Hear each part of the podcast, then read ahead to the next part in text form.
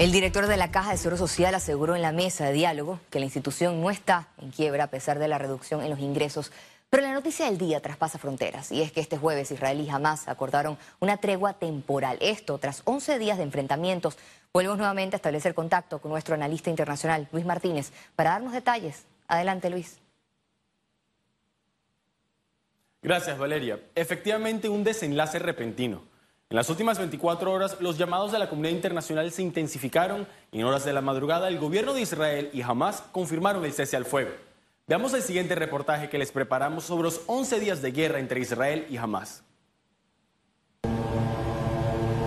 El silencio invadió la franja de Gaza a las 2 de la madrugada. El cese al fuego es una realidad a la que los palestinos se aferran con aprensión. Hace tan solo horas, Civiles y rescatistas socorrieron a sus compatriotas debajo de los escombros. Por 11 días consecutivos, los ciudadanos de Israel vivieron bajo el temor de que alguno de los más de 4.000 misiles lanzados desde Gaza acertara su objetivo. Eventualmente, el domo de hierro israelí fue penetrado y 10 ciudadanos murieron. El primer ministro Benjamín Netanyahu ordenó contraataques con un objetivo específico ejecutar la estrategia de disuasión contundente. Una estrategia diseñada para abrumar al oponente con una superioridad militar que no solo destruye las capacidades de ataque, sino la moral del enemigo. Más de 230 palestinos en Gaza murieron, alrededor de 150 combatientes, pero también más de 65 niños. 70.000 otros palestinos perdieron sus hogares. El cese al fuego inesperado vino un día después del reinicio de negociaciones del acuerdo nuclear con Irán en Austria y el levantamiento de sanciones norteamericanas a la construcción del oleoducto ruso-alemán Nord Stream 2.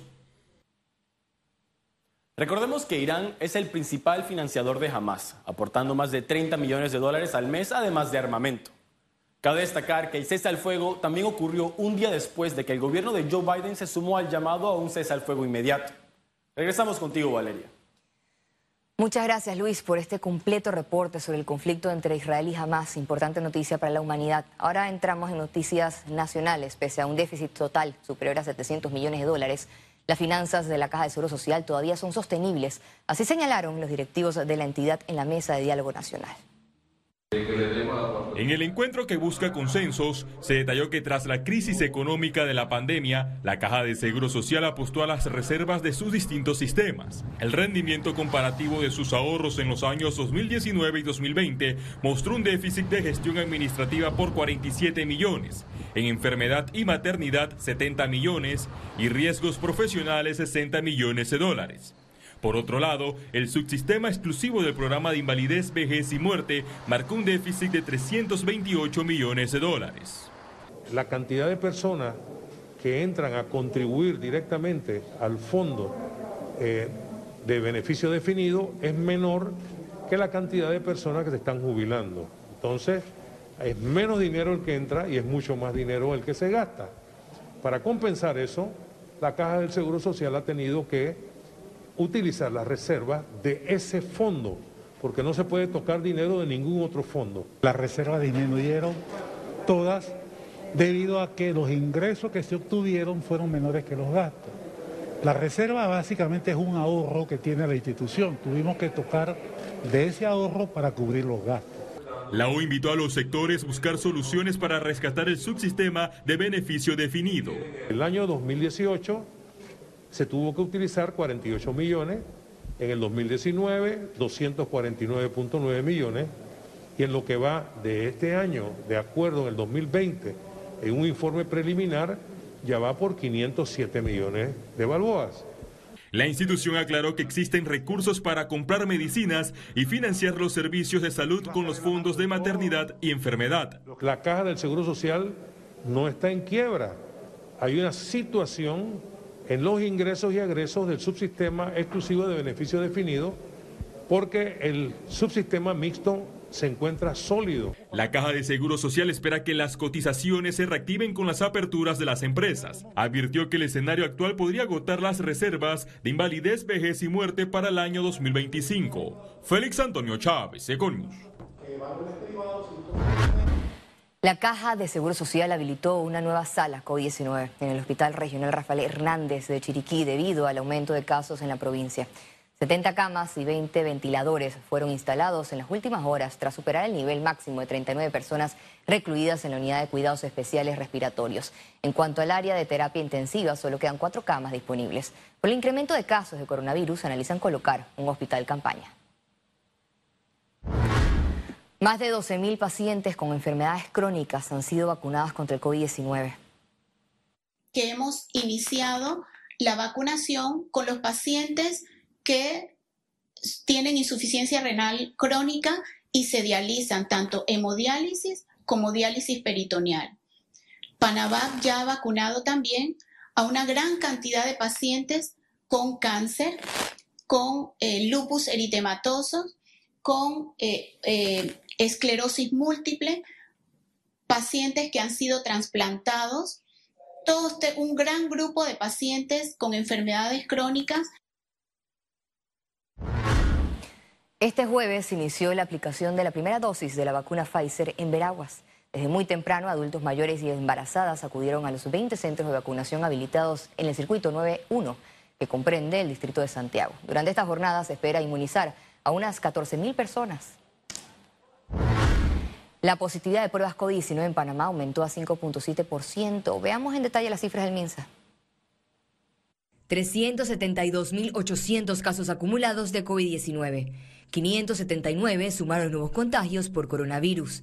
383 pacientes se encuentran hospitalizados, 58 en cuidados intensivos y 325 en sala. En cuanto a los pacientes recuperados clínicamente, tenemos un reporte de 360.665. Panamá sumó un total de 6.314 fallecidos, de los cuales 8 se registraron en las últimas 24 horas.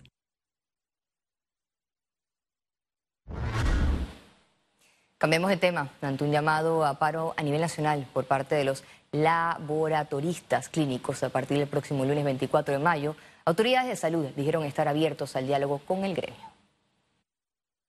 Siempre las puertas del diálogo están abiertas en el Ministerio de Salud y en la Caja de Seguro Social y de hecho nos hemos reunido con ellos en varias ocasiones para solucionar los diferentes temas que van a poner sobre la mesa y que son los mismos temas que estamos conversando y que estamos dándole la solución correspondiente. El gobierno nacional suspendió temporalmente el ingreso al territorio nacional por vía terrestre y marítima a toda persona procedente de Colombia a partir del 20 de mayo y reforzó la seguridad del área fronteriza. Esta es una medida que adopta el gobierno nacional para tener un control sobre la vía terrestre en la frontera con Darién, ¿verdad? Y por supuesto también por el área eh, eh, acuática en donde lo que se busca es controlar el ingreso, nada más, eh, pero eh, lo que es el aeropuerto o, puertos formales, todo aquel que cumpla con sus requisitos para entrar al país de manera adecuada y formal puede hacerlo. Panamá es un país que recibe bien a todo el mundo. El presidente de la República, Laurentino Cortizo, recibió este jueves en el Salón Amarillo el equipo futsal de Panamá quien representará al país en el Mundial de Lituania 2021. Durante el acto de reconocimiento se anunció que los atletas recibirán un estímulo deportivo mensual de 500 dólares desde mayo hasta diciembre de este año. También hicieron entrega de la camiseta del equipo al mandatario del país. Economía. La reactivación de un proyecto minero generó reacciones a favor y en contra. A continuación, le contamos. La controversia inició luego que el Ejecutivo anunció que recibió una propuesta de una empresa canadiense para reactivar la mina Moligeum. Aclaró que hay requisitos que cumplir. Si usted quiere trabajar en esta mina, usted tiene que reivindicar a los trabajadores de la Caja del Seguro Social y además el Estado panameño quisiera ser parte de la industria de la minería a través de una refinería. Sin embargo, hay partes preocupadas por el impacto ambiental. Lo comenta con un aire de situación bondadosa. Eh, los que hemos conocido sobre materia de impacto ambiental lo vemos más como una amenaza, no solamente a los recursos naturales del área, sino a toda la política ambiental del país. Incluso piden reflexionar la decisión. Usted tiene una gran oportunidad de reflexionar, de consultar con el ministro de Ambiente que se encuentra en el gabinete del presidente de la República y así poder obtener luces de qué significa realmente desarrollo sostenible. Mientras que la Cámara Minera de Panamá ve como positivo el anuncio. Recomiendan al gobierno fortalecer su institucionalidad para aumentar este tipo de inversiones en el país. El rumbo que está tomando esto, eh, eh, el rumbo que le está dando el, gobierno a todo esto, eh, de que siempre exista una relación ganar-ganar en, este, en todos los sentidos. Obviamente, estos son proyectos que, desarrollan o que tienen el capital para desarrollar no los gobiernos, sino empresas eh, transnacionales o empresas mineras. Alrededor del 60% de las exportaciones panameñas en 2020 fueron de la minería de cobre. Ciara Morris, Econews. El desempleo en Panamá podría aumentar 13% en 2021 producto del impacto de la pandemia. Un consultor proyecta recuperación dentro de seis años. Tenemos un problema grave de empleo gravísimo eh, que no se va a solucionar en un año ni en dos. Entonces yo creo que es importante que entendamos que tenemos que definirnos como país. Todo el mundo tiene eh, eh, el derecho de expresar su, su, opinión, estamos en un país libre, eh, pero creo que hay veces que, caemos en una dinámica más bien de la discusión en base a descalificativos más que, en base a argumentos, ¿no? Eh, yo creo que no solamente eh, tenemos un problema de empleo, tenemos un problema de empleo formal. Cada dólar de salario en privado aporta 23 centavos a las finanzas del Estado.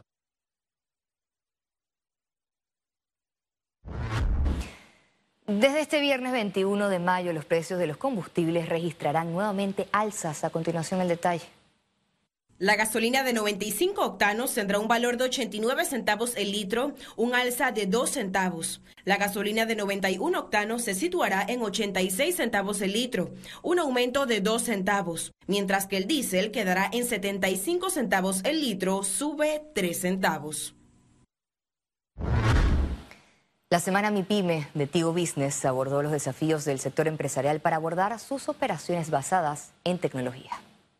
Decimocuarta edición de Semana MIPYME. Tigo Business realizó este 19 y 20 de mayo la edición 14 de la Semana MIPYME. Este evento gratuito que capacita a empresarios y emprendedores volvió este año en formato virtual para fortalecer a líderes y sus negocios.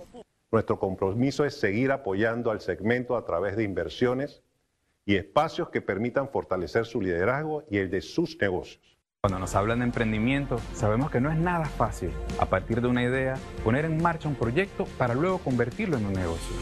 Es precisamente por eso que contar con las herramientas necesarias supone una gran diferencia en el camino a cumplir y alcanzar ese sueño. Contaron con emprendedores quienes compartieron sus experiencias y reinvención por pandemia u otros factores. Y efectivamente han sido tiempos muy duros Em, y bueno, nos ha costado mucho esfuerzo eh, poder salir adelante.